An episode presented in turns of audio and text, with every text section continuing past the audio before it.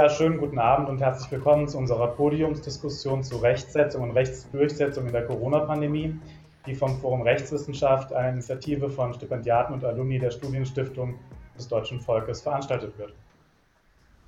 Das Thema Corona, Covid-Pandemie ist derzeit allgegenwärtig.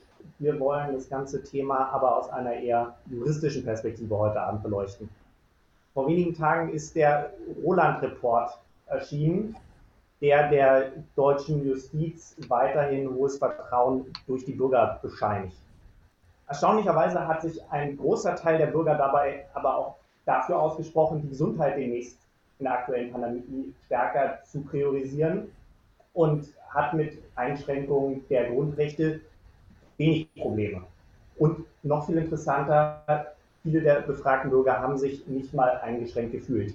Man muss vielleicht dazu sagen, dass ein Teil der Umfrage vor dem zweiten Lockdown im November stattgefunden hat. Aber diese Aspekte sollen heute Abend Thema sein. Wir begrüßen dazu Linda Teuteberg, migrationspolitische Sprecherin der FDP-Bundestagsfraktion, Ulf Bürmeier von der Gesellschaft für Freiheitsrechte, der als Richter derzeit freigestellt ist und dem einen oder anderen Führer von der Lage der Nation vielleicht ein Begriff ist, und wir begrüßen Bastian Brinkmann, Journalisten bei der Süddeutschen Zeitung, alle Teilnehmer selbst ehemalige der Studienstiftung. Wir würden zunächst jeden von Ihnen einmal um eine kurze Vorstellung bitten und würden Sie, Frau Teuteberg, bitten, den Anfang zu machen. Bitte sehr. Ja, vielen Dank für die Einladung. Ich freue mich sehr auf die Diskussion. Ähm, ja, ich, äh, mein Name Linda Teudeberg, ich bin äh, 1981 geboren, komme aus äh, dem Land Brandenburg, habe äh, in Potsdam Rechtswissenschaften studiert, dann äh, an der Uni als wissenschaftliche Mitarbeiterin gearbeitet, als Anwältin und auch eine Zeit lang im Bundesministerium für Bildung und Forschung. Bin seit über 20 Jahren politisch aktiv, natürlich zunächst überwiegend ehrenamtlich bei Jungliberalen und bei der FDP war auch fünf Jahre von 2009 bis 2014 Landtagsabgeordnete in Brandenburg. Bin jetzt seit 2017 im Deutschen Bundestag, dort im Ausschuss für Inneres und Heimat. Ähm, auch ähm, die letzten zweieinhalb Jahre war ich auch äh, Obfrau im Innenausschuss und Migrationspolitik ist nochmal mein spezielles Feld als Sprecherin der Fraktion. Ähm, aber ich habe sowohl als ähm, Innenpolitikerin als auch ansonsten als ähm, Parteipolitikerin auch einen sehr generalistischen Blick darauf. Und ähm, ja, freue mich sehr über die Debatte auch mal in diesem Kreis mit Studienstiftungs-Alumnis. Ja, vielen Dank. Äh, als nächstes Ulf Burmeier bitte mit der Vorstellung. Ja, hallo. Äh, ganz herzlichen Dank auch von meiner Seite für die Einladung zu dieser Diskussion. Ich freue mich sehr, heute Abend dabei zu sein. Ähm, mein Hintergrund ist ähm, so formal, vor allem ein juristischer. Ich habe also Jura studiert, äh, vor allem in Leipzig, ähm, habe mich aber schon während meines Studiums auch sehr intensiv mit Informationstechnologie beschäftigt. Also ich habe mein Studium verdient als Systemadministrator an der Uni in Leipzig und das sind auch bis heute so meine beiden Schwerpunkte. ich habe einige Jahre als Richter gearbeitet in Berlin, vor allem in einer Schwurgerichtskammer ähm, und habe dann 2015 mit einer Reihe von Freundinnen und Freunden die Gesellschaft für Freiheitsrechte gegründet, einen gemeinnützigen Verein, der sich mit strategischen Klagen, stra vor allem Verfassungsbeschwerden für Grund- und Menschenrechte einsetzt. Ähm, unter anderem vielleicht bekannt von der Entscheidung über das BND-Gesetz im Mai des vergangenen Jahres. Und ähm, parallel zu meinem Engagement bei der GFF, ja, das ich zurzeit sogar hauptamtlich verfolgen kann, seit meiner Beurlaubung in, von der Berliner Justiz, ähm, betreibe ich mit Philipp Banse einen Podcast, die Lage der Nation. Ähm, der, der erscheint etwa einmal die Woche und es geht um die politischen Ereignisse in Deutschland und der Welt und äh, der wird auch bald fünf Jahre alt. Also wir haben am 12. März, glaube ich, fünften Geburtstag. Ja, und auch ich freue mich sehr auf diese Diskussion und auf den Austausch ähm, mit dem Podium und natürlich auch den Menschen, die uns zugeschaltet sind erstmal schon mal herzlichen Glückwunsch zur Lage der Nation zum Fünfjährigen. Der nächste auf dem Podium äh, ist Bastian Brinkmann, damit wir nicht nur unter reinen Juristen hier sind. Ja, ich bin Bastian Brinkmann.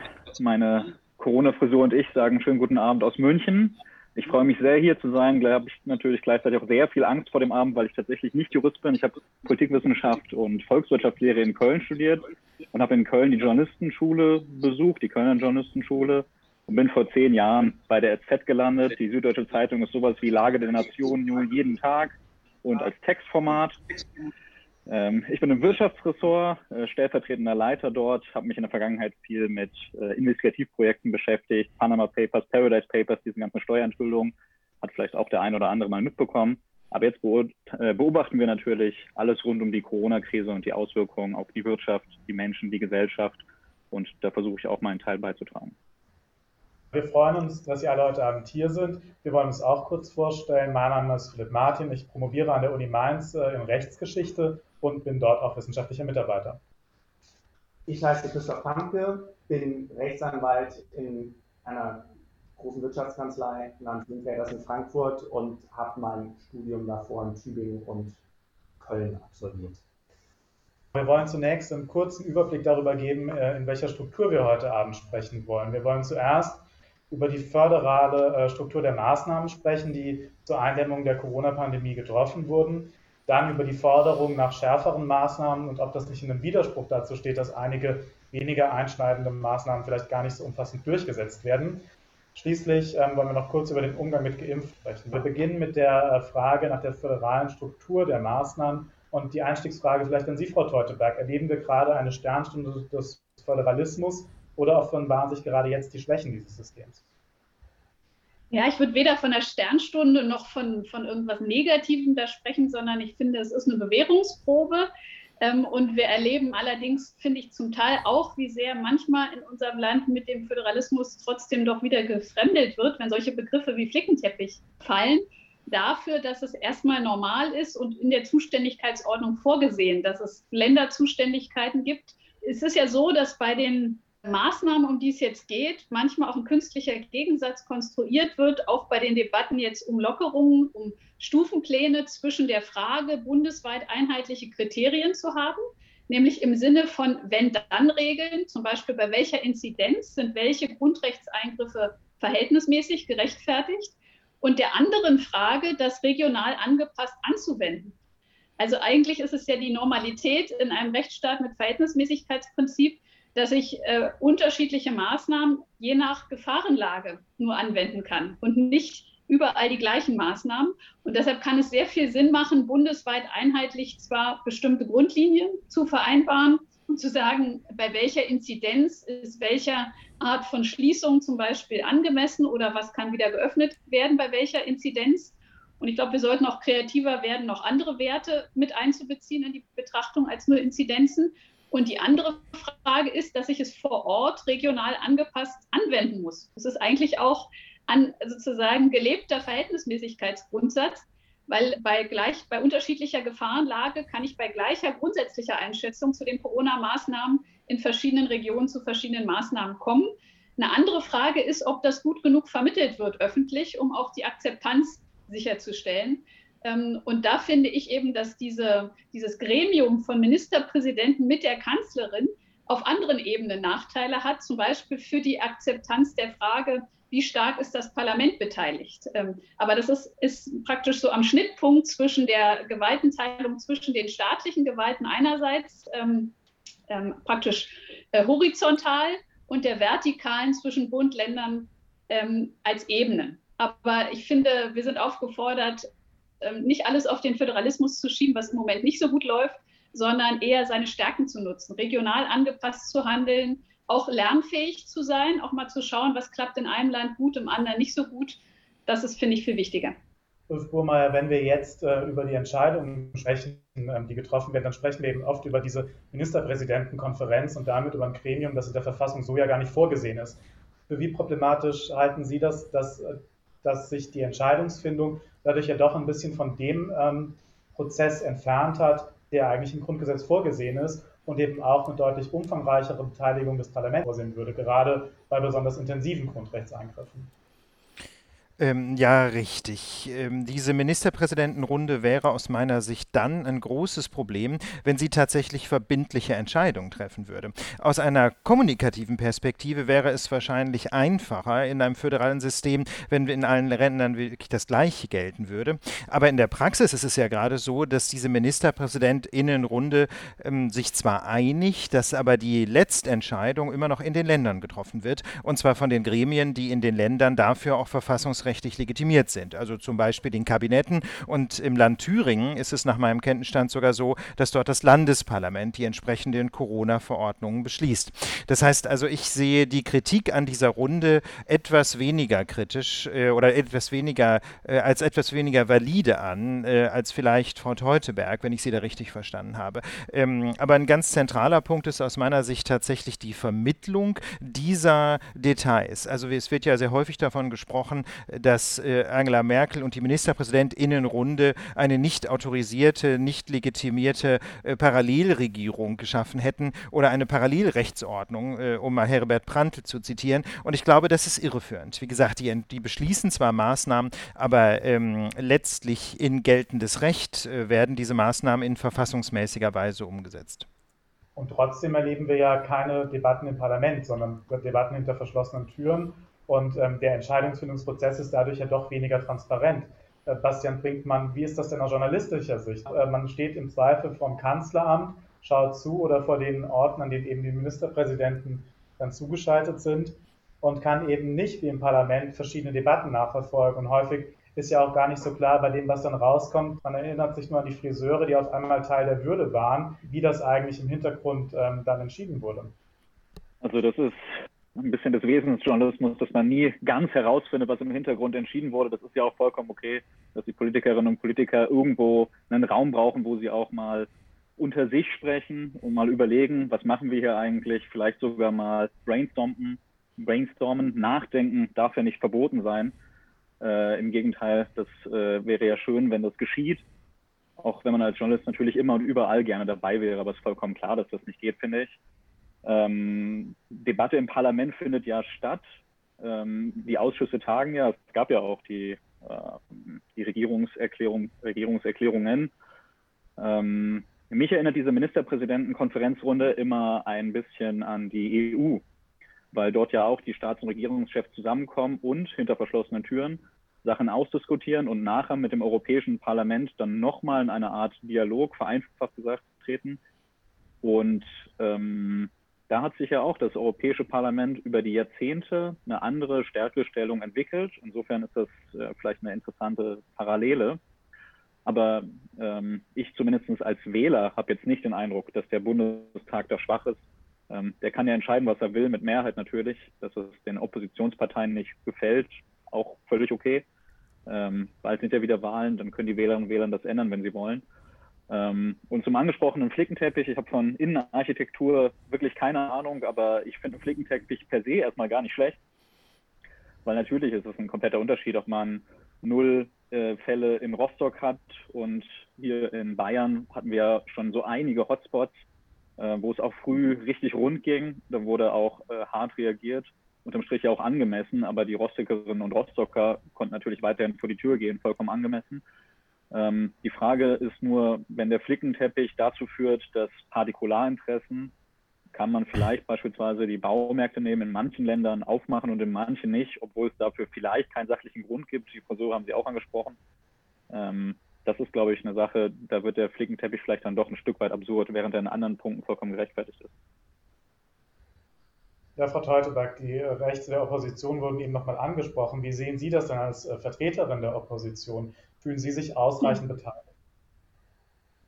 Ja, also ich muss sagen, so also berechtigt die Frage ist, es geht gar nicht so sehr dabei um meine Befindlichkeit. Ich, ich habe den Eindruck, ich hatte eben übrigens im Vorfeld ein Podium auch bei der Deutschen Gesellschaft für Gesetzgebung mit vielen Rechtswissenschaftlern dazu und ähm, es war schon auffällig, wie doch in dieser Pandemie so ein bisschen die üblichen Argumentationsstandards, sowohl was Grundrechtsdogmatik angeht, als auch die, die Beteiligungsrechte des Bundestages äh, sich sehr verändern und der Diskurs da sehr verschoben wird, äh, dass wir im, erst im Nachhinein im Bundestag debattieren, nachdem die Dinge schon entschieden sind. Das ist schon jenseits von allen juristischen Fragen, finde ich, ein kommunikatives Problem. Ähm, so sehr, äh, es ist nicht unbedingt gleich eine Frage, wo man rufen muss, äh, das sei verfassungswidrig. Darum geht es mir gar nicht nur. Ich finde es auch eine Frage politischer Klugheit. Auch unsere Verfassung ist ja auch ein Dokument von geronnener historischer Erfahrung und politischer Klugheit. Und wenn ich an die letzte Runde von Ministerpräsidenten mit der Kanzlerin denke, da war sogar der, äh, das war eine normale Sitzungswoche. Da hätte man an dem Mittwoch, das haben wir vorgeschlagen vorher, morgens den Bundestag dazu debattieren lassen können. Das hätte übrigens auch für den Infektionsschutz, für die Anreise der Abgeordneten und so keinen Unterschied gemacht. Die waren sowieso schon da. Ähm, warum man sich diese, dieser Chance begibt, der Öffentlichkeit damit zu zeigen, das Parlament kann debattieren vor der Entscheidung, wie man es übrigens vor jedem Gipfel in Brüssel macht. Da ähm, macht die äh, Kanzlerin eine Regierungserklärung, bevor sie nach Brüssel fährt, selbst dann, wenn dort noch kein, gar keine wichtigen verbindlichen Entscheidungen unbedingt anstehen. Und auch der, die Debatte mit den Rednern der Fraktionen findet vorher im Bundestag statt.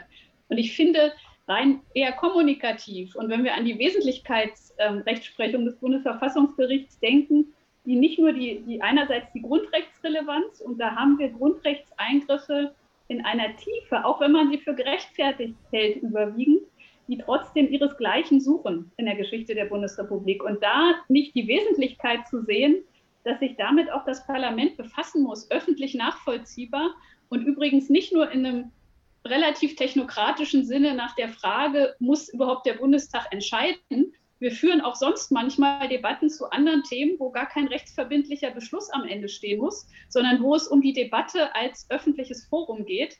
Ich finde gerade, wer allen, die hier ähm, Verschwörungstheorien verbreiten oder jetzt unsere freiheitlich-demokratische Grundordnung verunglimpfen wollen in dieser schwierigen Zeit, wer denen keinen Raum geben will, der sollte da keine Chance auslassen, auch durch öffentliche Debatte für Akzeptanz zu sorgen. Das würde ich völlig trennen von dem, was äh, Bastian Brinkmann zu Recht gesagt hat, was ich sehr sympathisch finde, auch darüber, dafür mal zu plädieren. Es muss auch vertrauliche Runden und nicht öffentliche Sitzungen geben, wo Politiker Dinge aushandeln können, übrigens auch ohne Gesichtsverlust manche Kompromisse aushandeln können.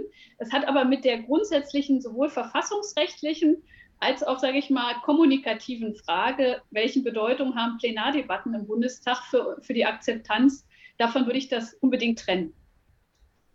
Frau Teuteberg, Sie haben gerade das Wort Akzeptanz genutzt. Ich glaube, das wird uns heute Abend noch einige Male begegnen.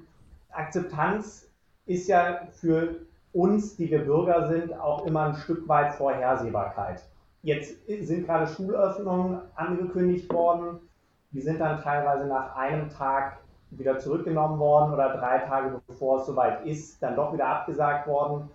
Herr Brinkmann, wie sehen Sie das denn aus einer journalistischen Perspektive? Wie kann Politik mit so einer Kommunikation, die ja auch recht kurzfristig ist, die Leute denn überhaupt noch, also wenn Sie jetzt sehen, Familie, zwei Kinder, Schulpflicht geht eigentlich. In drei Tagen soll die Schule wieder losgehen. Alle richten sich darauf ein, hoffen im Homeoffice etwas ruhiger arbeiten zu können. Drei Tage vorher heißt es, ah nee, auf unbestimmte Zeit doch nicht.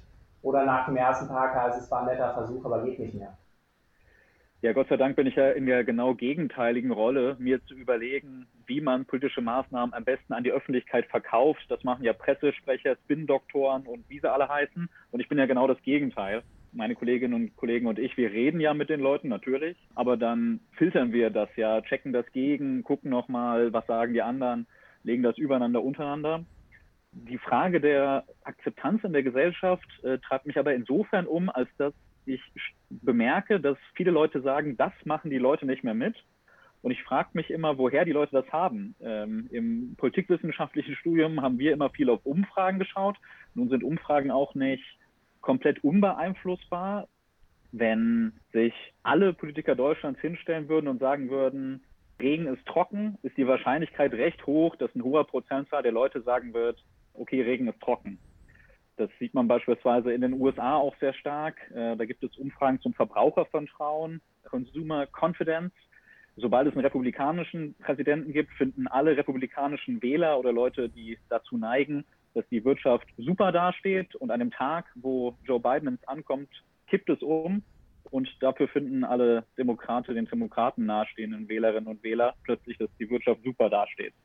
Das heißt, man kann jetzt glaube ich, nicht Umfragen so betrachten, als ob es keinerlei Hinweise von den Politikerinnen und Politikern gibt, die die Leute auch irgendwie beeinflussen. Aber wenn man mal in diese Umfragen reinschaut, ich habe gerade heimlich versucht, auf dem Handy die aktuelle von Forschungsgruppe Wahlen nochmal aufzuziehen, habe ich aber so schnell nicht geschafft, nochmal zu finden. Aber die Zahlen sind nicht hoch von Leuten, die sagen, dass die Maßnahmen überzogen sind. Das ist, ähm, wenn ich es richtig erinnere, ich kann noch mal heimlich auf dem Handy nachgucken, aber das sind um die 10 Prozent. Mehr Leute wollen, dass die Maßnahmen härter werden. Und ähm, ich glaube, das ist eine Sache, die in der öffentlichen Debatte auch manchmal noch zu kurz kommt, weil dann wieder nur gesagt wird, aber die Leute nehmen, machen das nicht mehr. Das ist durch Umfragen nicht unbedingt gedeckt. Herr Brinkmann, Sie sprechen schon das Thema an, das wir als nächstes eigentlich äh, angreifen wollen und zu dem wir dann auch übergehen würden. Schärfende Maßnahmen. Ich habe heute der, der, Presse entnommen, Düsseldorf plant jetzt nicht nur eine Maskenpflicht im Freien, wie es in Frankfurt schon lange gibt, sondern auch ein Verweilverbot am Main. Das heißt, man darf sich da jetzt nicht mehr hinsetzen und auch nicht stehen bleiben äh, und sich unterhalten. Der ein oder andere Jurist denkt vielleicht an die Freiheit des Reiten im Waldes. Also stehen bleiben am Rheinufer in Düsseldorf ist demnächst nicht mehr erlaubt. Ich habe mir auf dem Weg hierher in Frankfurt den Main entlang mal den Spaß gemacht zu gucken, wie viele Leute in Frankfurt denn der Maskenpflicht im öffentlichen Raum am Mainufer, was keine Empfehlung ist, sondern geltende Maskenpflicht nachkommen. Ich bin auf eine Quote von so 30 Prozent gekommen. Das heißt, 70 Prozent laufen da ohne Maske rum und dabei habe ich mal die rausgerechnet, die der Maskenpflicht, weil es Freizeitjogger oder Radfahrer sind, nicht unterliegen. Wenn ich mir jetzt überlege, dass wir in Düsseldorf die nächste Maßnahme und die nächste Maßnahme machen. Und Sie, Frau Teuteberg, eben schon den Begriff angemessen auch genutzt haben in Sachen Grundrechtsdogmatik und Rechtfertigung. Wo sehen Sie denn, Sie sind ja in einer komfortablen Position an der Stelle in der Opposition zu sein, die Grenze dessen, wo man sagen müsste, noch eine Maßnahme, noch eine Maßnahme, noch schärfer und noch schärfer funktioniert nicht, weil wir es schlicht nicht umsetzen können auf meinem Weg am Main hierher habe ich niemanden vom Ordnungsamt gesehen, niemanden von der Polizei. Das letzte Mal, als ich den vom Ordnungsamt gesehen habe, da hat er falsch abgestellte Fahrräder markiert, aber nicht die Leute auf ihre fehlenden Masken angesprochen, die an ihnen vorbeigelaufen sind. Ja, das ist natürlich ein, wirklich ein praktisches Problem, ob man wirklich die, die Durchsetzung am Ende so kontrollieren kann. Wobei ich ja sogar dafür offen bin, es kann, es kann sozusagen sein, dass man in so einer Pandemie übrigens trotzdem so viele und so scharfe Maßnahmen ergreifen kann, tatsächlich die Nachverfolgung im Sinne von Kontrolle durch Ordnungsamtsmitarbeiter tatsächlich faktisch nicht möglich ist und man trotzdem an die Menschen appellieren muss, sich an diese Regeln zu halten. Also diese, das halte ich durchaus für eine, eine mögliche Lageeinschätzung und nicht per se, ähm, ähm, würde ich nicht per se davon abhängig machen. Also wenn tatsächlich ähm, äh, so viel Kontaktbeschränkung notwendig ist und man trotzdem nicht will, dass jetzt sowohl aus praktischen Gründen als auch vielleicht übrigens aus verfassungsrechtlichen dass man das bis in die Privatwohnung oder so kontrolliert mit äh, jetzt Mitarbeitern des öffentlichen Dienstes, dann kann es trotzdem in der Sache notwendig sein, äh, sich an diese Regeln zu halten und ähm, dass die so ausgegeben werden. Aber wichtiger ist mir, ich würde auch gar nicht, ich finde diese Umfragen wenig aussagekräftig insofern, weil sie ja keine Differenzierung zulassen. Viele Menschen wollen natürlich auf keinen Fall, indem sie Kritik an den Maßnahmen üben, in den Top, in einen Topf mit Corona-Leugnern oder so ge, geworfen werden und werden deshalb im Zweifel, wenn sie nur eine pauschale Antwortmöglichkeit haben, sich eher unterstützend äußern, als dass sie mit ihrer ähm, Detailkritik kommen, wo sehr wohl einzelne Maßnahmen vielleicht nicht sinnvoll sind, auch wenn sie eine gewisse Grundakzeptanz haben für die Pandemiebekämpfung und unbedingt sozusagen auch gedanklichen Abstand halten wollen zu denen, die das Problem leugnen und die Verschwörungsmythen verbreiten. Und deshalb habe ich da nicht so ein großes Vertrauen in diese, was mir diese Umfragen sagen, sondern ich würde ähm, sehr in Frage stellen, wie läuft die Debatte? Und äh, da ist zum Beispiel, wenn ich den Verhältnismäßigkeitsgrundsatz jetzt Menschen erklären sollte, die nicht mit juristischen Themen vorher befasst waren und den so nicht kennen, dann könnte man den auch ein bisschen hemsärmlich so zusammenfassen, der Zweck heiligt nicht die Mittel die müssen zum Beispiel immer noch im Verhältnis stehen zu dem Zweck, den ich damit erreichen will. Ich muss nachweisen, dass die Maßnahme geeignet ist, überhaupt dieses Ziel zu erreichen. Und selbst dann kann ich in der Abwägung dazu kommen, dass die Nachteile so schwerwiegend sind, dass die Maßnahme nicht verhältnismäßig ist. Und das würde ich jetzt nicht pauschal sagen, aber ich finde, dass wir eine Debatte haben, in der die Auswirkungen zum Beispiel auf die Kinder, die nicht beschult werden, oder äh, die Folgen in Sachen Einsamkeit oder häusliche Gewalt und auch manche wirtschaftlichen Folgen zum Teil nicht genug eine Rolle spielen. Selbst wenn man dann trotzdem viele Maßnahmen verhältnismäßig findet bei einer vernünftigen Abwägung, äh, müssen wir von so einer binären Schwarz-Weiß, gut-böse Debatte weg und eine wirkliche Verhältnismäßigkeitsprüfung machen, bei der wir auch andere, sage jetzt mal, ethische Gesichtspunkte berücksichtigen und nicht so eine Debatte haben, Freiheit gegen Gesundheit oder Wirtschaft gegen Gesundheit, sondern die Sache ist ja viel komplizierter. Und die wichtigen ähm, Themen wie, was macht das jetzt mit Kindern, die in der Grundschule nicht unterrichtet werden, wo jetzt wirklich äh, Basisfähigkeiten, ähm, da der Grundstein nicht gelegt wird. Was bedeutet das für Bildungsbiografien, für die Chancen lebenslang dieser Kinder? Äh, finde ich, ist zum Beispiel ein wichtiger Aspekt, der aufgrund einer sehr moralisch aufgeladenen Debatte nicht früh genug genügend Raum bekommen hat. Und deshalb finde ich, müssen wir da die Debatte einfach breiter machen, was zum Beispiel Bundestagspräsident Schäuble sagte, dass nämlich auch das Recht auf Leben gar nicht der allerhöchste Wert ist in unserem Grundgesetz, sondern die Würde des Menschen noch darüber steht, auch wenn das Recht auf Leben eine der Ausprägungen davon ist, ist etwas, was kaum anderer Politiker hätte sagen können, ohne sehr schnell sehr große Vorwürfe zu bekommen. Und trotzdem ist es richtig. Und deshalb ist das einfach ein bisschen mehrdimensionaler, die Abwägung, die da stattfinden muss. Ich bin durchaus für scharfe Maßnahmen, wo die Lage das rechtfertigt. Aber ich bin dagegen, auf eine zynische Weise die Frage nach der Verhältnismäßigkeit immer schon zu was moralisch Verwerflichem zu machen ähm, und die Gesellschaft so zu teilen, nur noch in zwei Lager, die Corona-Leugner und die, die alle verantwortungsvoll sind und immer schärfere Maßnahmen fordern. Ich finde, Verantwortung bedeutet auch, die Dinge gegeneinander abzuwägen. Und ähm, da braucht man, finde ich, wirklich eine Debatte, die nicht diese Grundrechtskategorien verschiebt. Wir haben übrigens ja sonst die Logik, dass der Staat rechtfertigen muss, dass seine Maßnahme verhältnismäßig ist, dass er übrigens auch oft sich selber erstmal Gedanken machen muss, habe ich mildere Mittel, wie zum Beispiel Auflagen im Versammlungsrecht. Normalerweise muss nicht der Grundrechtsträger sich diese Auflagen überlegen, sondern die, öffentlich, die öffentliche Gewalt, die die Rechte einschränkt. Da merkt man schon, dass wir da eine Verschiebung der Debatte haben. Bei aller Akzeptanz von vielen Maßnahmen, das macht mir Sorge, dass wir grundrechtliche Denkkategorien, Argumentationsstandards äh, ziemlich leiden in dieser Pandemie. Ulf Burmeier, ähm, vielleicht mal die Frage an Sie. Ich hatte häufig das Gefühl, wenn ich mir die Maßnahmen angehört habe, dass sie auf eine gewisse Art und Weise begründet werden, dass dann ein paar Tage später aber eine sehr differenzierte Begründung erfolgt, warum diese Maßnahme erlassen wurde. Das beste und vielleicht auch plakativste Beispiel waren die Friseure, die als Teil der, wurde der Friseurbesuch als Teil der Würde äh, abgestempelt, das wurde ihm zugesprochen und später wurde dann nachgeschoben, dass der Friseurbesuch gerade für ältere Menschen, für deren Körperhygiene wichtig sei. Und auch für die Kontaktbeschränkung generell spielt ja in der rechtlichen Begründung viel stärker die Überlastung des Gesundheitssystems eine Rolle, ähm, als das im medialen Diskurs eine Rolle spielt, wo vielmehr die Sorge vor einer Ansteckung eine Rolle spielt. Ist der Eindruck richtig, dass da die öffentliche politische Begründung ein bisschen auseinanderklappt von dem, wie es dann technisch nachher begründet wird? Ähm, ja, ich denke, das kann man ziemlich eindeutig so sagen, wie Sie das gerade beschrieben haben. Äh, allerdings glaube ich, ist das zum Teil einfach der Art und Weise geschuldet, wie diese Entscheidungen fallen. Man konnte da so einen gewissen Eindruck gewinnen in einem Interview mit ähm, der Professorin Brinkmann im Spiegel vor zwei, drei Wochen, die diese Ministerpräsidentinnenrunde, äh, wie soll ich sagen, in, äh, ziemlich drastisch geschildert hat. Ne? Also im Wesentlichen als Runde, wo, ein Kuh, wo der ein oder andere Kuhhandel stattfindet äh, und es lange nicht immer nach rationalen Kriterien geht. Und insofern denke ich, ist das nicht so wahnsinnig verwunderlich, wenn es zunächst mal eine eher äh, etwas undifferenzierte politische Begründung gibt, vielleicht äh, hier und da auch eine populistische Begründung ähm, und dann eine juristisch vielleicht tragfähigere nachgereicht wird.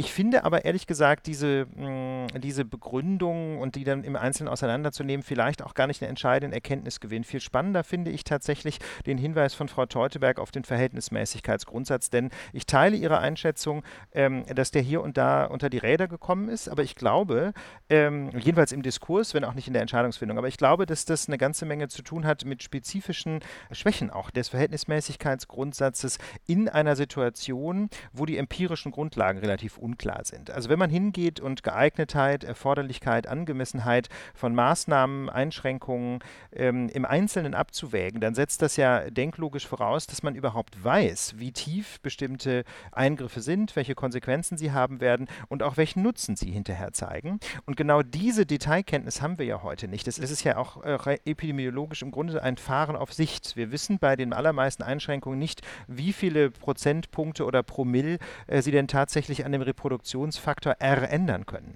Und wenn das so ist, ja, wenn wir also empirisch im Grunde gar nicht ganz genau einschätzen können, welche Maßnahme welche Folgen hat, welchen Nutzen bringt, dann setzt etwas ein, was das Bundesverfassungsgericht die Einschätzungsprärogative von Exekutive und Legislative nennt. Das heißt also, wenn man nicht ganz genau weiß, was wie wirkt, dann dürfen Parlamente, dann dürfen Verordnungsgeber eine plausible Einschätzung treffen. Die muss natürlich so gut es geht empirisch abgesichert sein. Ja? Also man darf quasi nicht die Augen verschließen vor wissenschaftlicher Erkenntnis.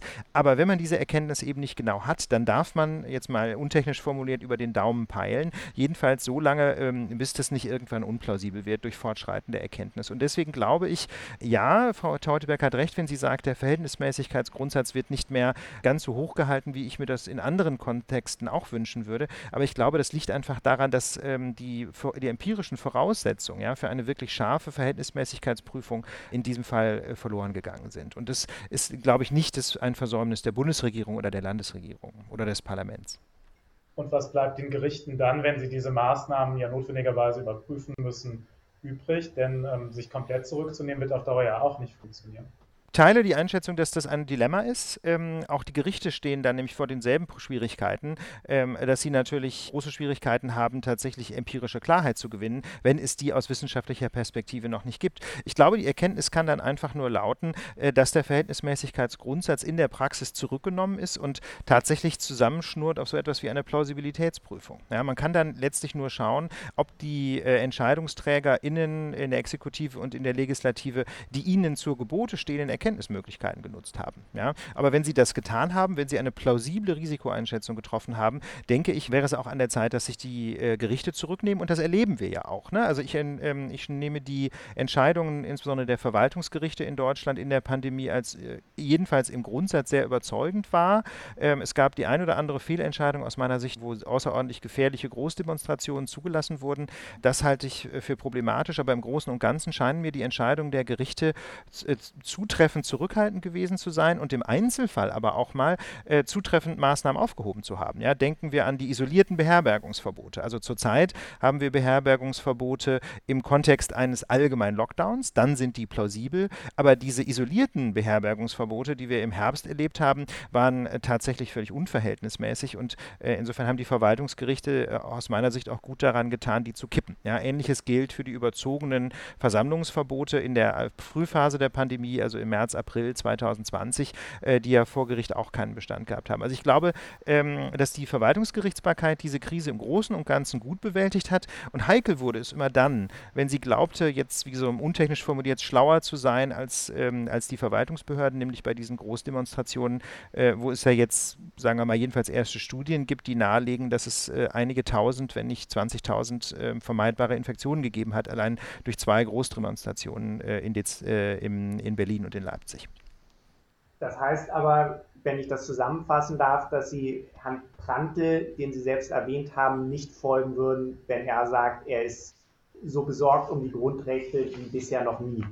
Ja, das halte ich für eine überaus irritierende Einschätzung, ehrlich gesagt. Ähm, ich muss sein Buch noch lesen, das habe ich vor kurzem als Rezensionsexemplar bekommen, aber bislang, äh, wie gesagt, bin ich, bin ich verstört, so will ich es mal vielleicht formulieren, von, von Herrn Prantls Position. Frau Teuteberg, sind Sie auch verstört von Herrn Brandt oder können Sie das nachvollziehen? Ich sag mal so, ich war sonst in anderen Zusammenhängen eher verstörter von Herrn Prantl. Ich kann hier sehr viel nachvollziehen von dem, was er da sagt. Und so richtig das ist, was Spurmeier gerade sagt zu dem Thema empirische Daten und dass man auch, äh, dass das auch vom Erkenntnisfortschritt abhängt, was da verhältnismäßig ist.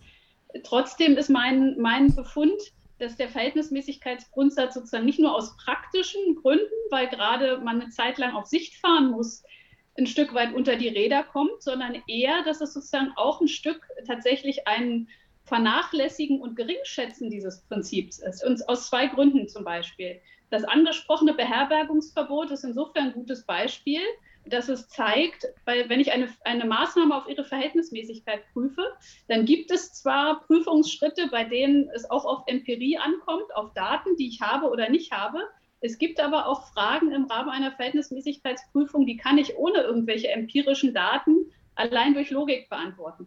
Und ein so ein Bereich ist manchmal auch die Geeignetheit. Und bei den Beherbergungsverboten zum Beispiel kann man nicht selten schon auf der ersten Stufe der Geeignetheit das verneinen, dass es zum Infektionsschutz geeignet ist, bevor man überhaupt ganz am Schluss erst auf die Angemessenheitsabwägung kommt, auch mit den Vor- und Nachteilen, die die Maßnahme hat. Und äh, auch da zeigt sich übrigens, dass die Begründung dann doch wichtig ist vor der Entscheidungsfindung äh, oder äh, um die richtige Entscheidung zu treffen, weil es für die ähm, Rechtmäßigkeit oder Unrechtmäßigkeit einer Maßnahme wie eines Verher Beherbergungsverbots zum Beispiel darauf ankommt, knüpft sie daran an, tatsächlich Infektionen zu reduzieren, ähm, dass, die, dass die Inzidenz nicht steigt oder dient es nur dazu, in einem touristischen Land wie Mecklenburg-Vorpommern die äh, Auslastung einer geringer ausgestatteten Krankenhauslandschaft, wie zum Beispiel durch Touristen oder ähm, auch Menschen, die ihr Wochenendhaus nutzen, nicht zu überlasten? Das ist, ist ein objektiver Unterschied und hat auch Aus, Auswirkungen auf das Ergebnis der Verhältnismäßigkeitsprüfung. Und all diese Dinge wurden nicht richtig begründet oder diskutiert. Da merkt man, finde ich schon, dass wir eine Richtung in der Debatte haben, wo sozusagen es doch ein bisschen in die Richtung geht, der Zweck heiligt die Mittel. Also jeder, der für Gesundheitsschutz ist, der ähm, die Pandemie als wichtige Herausforderung und sehr ernstes Problem anerkennt, der muss dann auch für jede Maßnahme sein. Diese alles oder nichts Logik, die ist eben etwas gefährlich, weil wir, weil die Grundrechte verlangen nach Differenzierung. Wie gesagt, deshalb kann man trotzdem zu dem Ergebnis kommen, die meisten Maßnahmen für verfassungsmäßig und verhältnismäßig zu halten. Aber es gibt eine Tendenz, sich diese Frage gar nicht mehr genügend zu stellen. Und es ist eben nicht nur Aufgabe von Gerichten, später korrigierend einzugreifen, sondern es ist auch schon die Aufgabe der anderen Staatsgewalten davor, ähm, bevor sie Recht setzen, ähm, sich diese Frage auch zu stellen. Gehen wir mal zu der nächsten äh, Debatte, die heute auch gehen war, nämlich die Frage nach von Beschränkungen für Geimpfte. Vielleicht erstmal die Frage an den Nicht-Juristen äh, Bastian Brinkmann. Das erscheint ja auf den ersten Blick auf eine gewisse Art und Weise logisch, dass man nicht sofort für alle Personen, die geimpft sind, Maßnahmen lockern kann, weil das dann wahrscheinlich überhaupt nicht mehr zu kontrollieren wäre.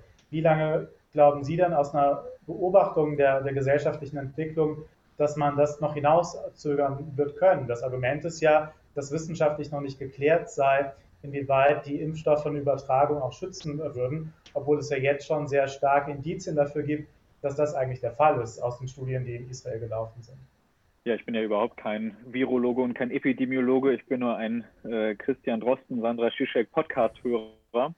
Und ähm, da hörte es sich zumindest für Laien wie mich auch so an, dass man nicht diese sogenannte sterile Immunität erreicht, ähm, sondern etwas, was dem aber de facto recht nahe kommt, sodass man, salopp formuliert, das eher nicht übertragen kann. Und das wird, glaube ich, tatsächlich eine sehr interessante Debatte. Wir haben ja vielleicht mal zum einen aus wirtschaftlicher Perspektive gesprochen, Kinos, Restaurants, Friseure, all die Sachen, die wir jetzt gerade leider, leider alle nicht machen können, ähm, können gewisse Leute die dann wieder machen und ähm, auch so ja wieder zum Teil ähm, ihre eigenen, wie man in der Volkswirtschaftslehre ein bisschen ähm, abgebrüht vielleicht sagt, ihre Bedürfnisse befriedigen. Aber da geht es ja teilweise wirklich um elementare Sachen, ähm, Kinobesuch macht, da vielleicht ein bisschen zu banal erscheinen, aber andererseits haben wir jetzt ja alle gemerkt, was monatelange Enthaltsamkeit von Unterhaltung, Kultur und so weiter für uns alle bedeutet, nämlich nichts Gutes. Und die zweite Perspektive darauf, finde ich, ist eine europäische. Ähm, auf europäischer Ebene ist die Debatte ja schon ein ganzes Stück weiter, wenn man in die Nachbarländer schaut oder zum Beispiel auch nach Griechenland, die ja auf EU-Ebene den ersten Vorstoß gemacht haben natürlich als vom Tourismus abhängiges Land ein großes Interesse daran haben, dass es einen europäischen Mechanismus gibt, dass mit einer Art grünen Pass, grüne App, wie auch immer man das nennt, ähm, gewisse Leute gewisse Sachen wieder machen oder geimpfte Leute wieder gewisse Sachen machen dürfen oder eben die Fluglinien nur solche Leute an Bord nehmen. Die Verhältnismäßigkeit, die Angemessenheit, die Sie auch gerade diskutiert haben, war so etwas, war für mich so etwas wie sterile äh, Immunität, ein Wort, das ich erst in der Pandemie gelernt habe und gelernt habe, wie wichtig und zentral es ist für das juristische Denken. Und insofern ist das äh, wirklich eine interessante Debatte, wie man das auf den, auf den Impfpass, auf Impfprivilegien legen könnte. Aber ich glaube, aus äh, zum einen aus ökonomischer Sicht wird da sehr viel Druck in die Richtung kommen und aus europäischer Sicht glaube ich auch. Ja, hatten ja auch letztes Jahr schon die Öffnung von Reisekorridoren in der Zeit des Sommerurlaubs, in der der politische Grundtenor war, dass die Bevölkerung sich ihren Urlaub verdient hat. Wie wahrscheinlich ist es denn, dass zumindest im privaten Bereich genau das erneut passiert? Also das, was Herr Brinkmann gerade angesprochen hat. Die Bundesregierung hat ja bisher oder hat ursprünglich gesagt, dass die Geimpften gerade nicht privilegiert werden sollen. Staatlich mag das die eine Seite sein, auch grundrechtlich nochmal aus einer anderen Perspektive, aber im privaten Bereich, Airlines, Reisen, Frau Teuteberg, was wäre ihr, Ihre Prognose an der Stelle vielleicht und auch Ihre Einschätzung dessen, was Sie für wünschenswert hielten, unter mhm. Berücksichtigung mhm. natürlich, was Sie für grundrechtlich dann auch durchsetzbar halten?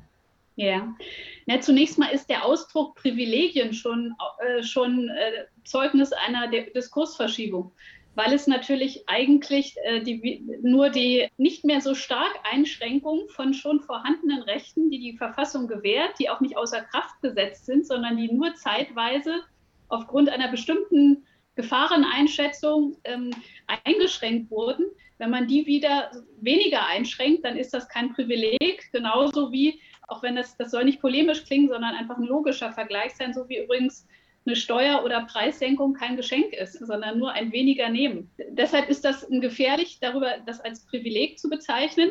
Dahinter steckt aber natürlich das gesellschaftliche Konfliktpotenzial, wenn was auch die Sache kompliziert macht, einerseits, dass nicht alle die gleiche Möglichkeit zunächst haben, sich impfen zu lassen.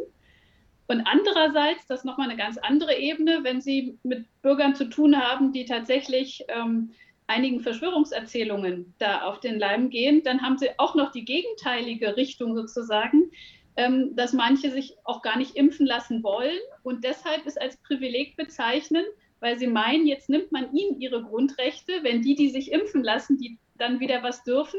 Also das ist, ähm, ist ein, ein Riesenproblem. Ich hatte ein längeres Telefonat ähm, äh, vor diesem Infektionsschutzgesetz mit einer Bürgerin, ich sage jetzt bewusst auch Akademikerin, lange in einem Landesministerium beschäftigt, die mir so Fragen gestellt hat, wie können Sie mir garantieren, dass es keine Impfpflicht geben wird? Wo ich ihr sagte, schon die Frage ist schwierig. Ich glaube nicht, dass es eine geben wird. Aber da kam immer die Folgefrage, dass es keine Privilegien geben wird für Geimpfte. Ich gesagt, das kann ich Ihnen gar nicht versprechen, will ich Ihnen auch nicht versprechen, weil sonst würde man ja sozusagen anderen Menschen untersagen, dass die einen Vorteil davon haben können, wenn sie für andere nicht mehr gefährlich sind, weil sie irgendwann nachgewiesenermaßen nicht mehr infektiös sein kann. Es kann ja nicht sein, dass die, die sich nicht impfen lassen wollen, nur um absolute Gleichheit zu haben mit denen, die geimpft sind, denen dann die Freiheit nehmen. Also es ist eine ganz komplizierte Debatte.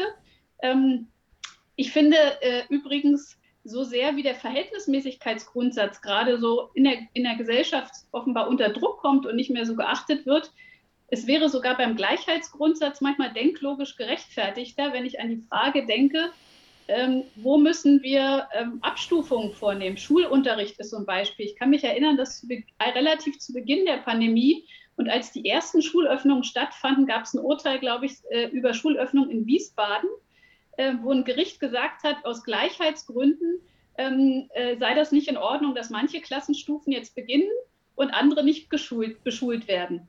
Da hatte ich sofort den Gedanken, man mag das jetzt, das ist zwar schade, dass es so ist, aber wenn wir verantwortungsvoll abgestuft vorgehen wollen und zum Beispiel politisch Prioritäten setzen müssen, zu sagen, in den ersten Schuljahren ist das viel wichtiger für die Chancengleichheit von Kindern und für ihre gesamte Bildungsbiografie und wir haben jetzt nicht so viel Räume und so viel Lehrer, dass wir für alle Schüler gleichzeitig Präsenzunterricht mit Abstand und mit Lüften und, und Hygienevorkehrungen sicherstellen können, dann müssen wir, dann ist es besser, als keinen Unterricht zu erteilen, ist es, nachvollziehbare Prioritäten zu setzen, zum Beispiel, und zu sagen, für die Kinder, die erstmal äh, die Grundfähigkeiten in der Grundschule erlernen müssen, für die machen wir jetzt Unterricht in Präsenz und für die, für die äh, Schüler in den höheren Jahrgängen versuchen wir das jetzt digital weiter erstmal äh, sicherzustellen. Also der Gleichheitsgrundsatz steht da zum Teil in einem denklogischen Widerspruch zu einem sinnvollen Abstufen ähm, unter Krisenbedingungen. Ähm, und insofern, ich glaube, sobald wir ähm, das Impfen jedenfalls so sicherstellen können, was im Moment ja nicht gelingt, dass doch die meisten Bürger die Möglichkeit haben, ziemlich zuverlässig sich impfen zu lassen, kann man gar nicht mehr drum herum kommen, spätestens dann auch die äh, Freiheitsrechte wieder voll herzustellen, sozusagen für diejenigen, die dann äh, nachweislich aufgrund ihrer Impfung keine Gefahr mehr äh, darstellen aus Infektionsschutzgründen, weil das ist keine Ermessensspielraumfrage, sondern äh, das ist eine Frage, dass dann diese Freiheitseinschränkungen nicht gerechtfertigt sind in dieser Hinsicht.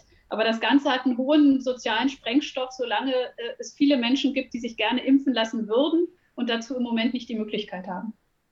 Ulf Burmeier, wie lange kann man denn die Grundrechte von Personen einschränken mit dem Interesse an einer möglichst effektiven Pandemiebekämpfung? Also ich glaube nicht, dass das Grundgesetz hier unmittelbar eine zeitliche Begrenzung vorsieht, ähm, sondern wir müssen, denke ich, für jede einzelne Maßnahme stets entscheiden, ob sie noch verhältnismäßig ist und dabei die Maßnahme auch im Kontext der ähm, anderen Maßnahmen äh, sehen, die jeweils so quasi als Potpourri gemeinsam beschlossen worden sind. Ähm, ich würde gerne noch kurz anknüpfen an das, was Frau Teuteberg gesagt hat.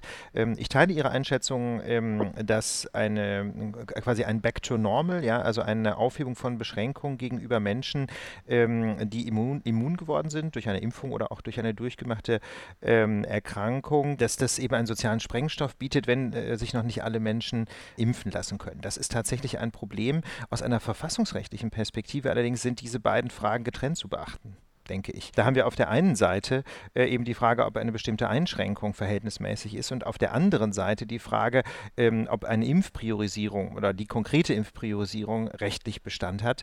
Ähm, aber es ist sehr schwierig, diese beiden Fragen miteinander zu vermischen, denn es ähm, fällt ähm, sehr schwer, mal ganz vorsichtig formuliert, zu begründen, warum gegenüber einem bestimmten Menschen eine Einschränkung noch vorgenommen werden soll, nur weil sich ein anderer Mensch noch nicht hat impfen lassen können, weil er eben noch nicht in eine Prioritätsklasse gefallen gefallen ist. Also ich verstehe gleichsam das psychologische Argument von Frau Teuteberg, weil das ist natürlich äh, ein Akzeptanzproblem für politische EntscheidungsträgerInnen. Ja? Aber verfassungsrechtlich betrachtet, glaube ich, darf man diese beiden Fragen nicht zusammenlesen.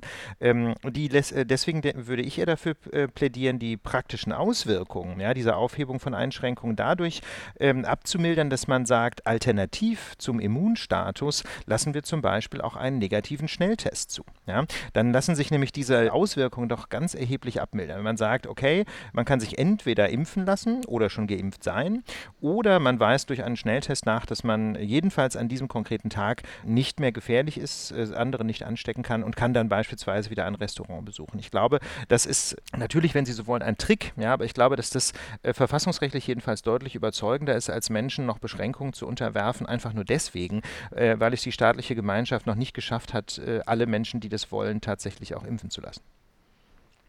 Vielen Dank. Wir bedanken uns, Martin und ich, für das zur Verfügung stellen der technischen Räumlichkeiten der Kanzlei Baker McKenzie.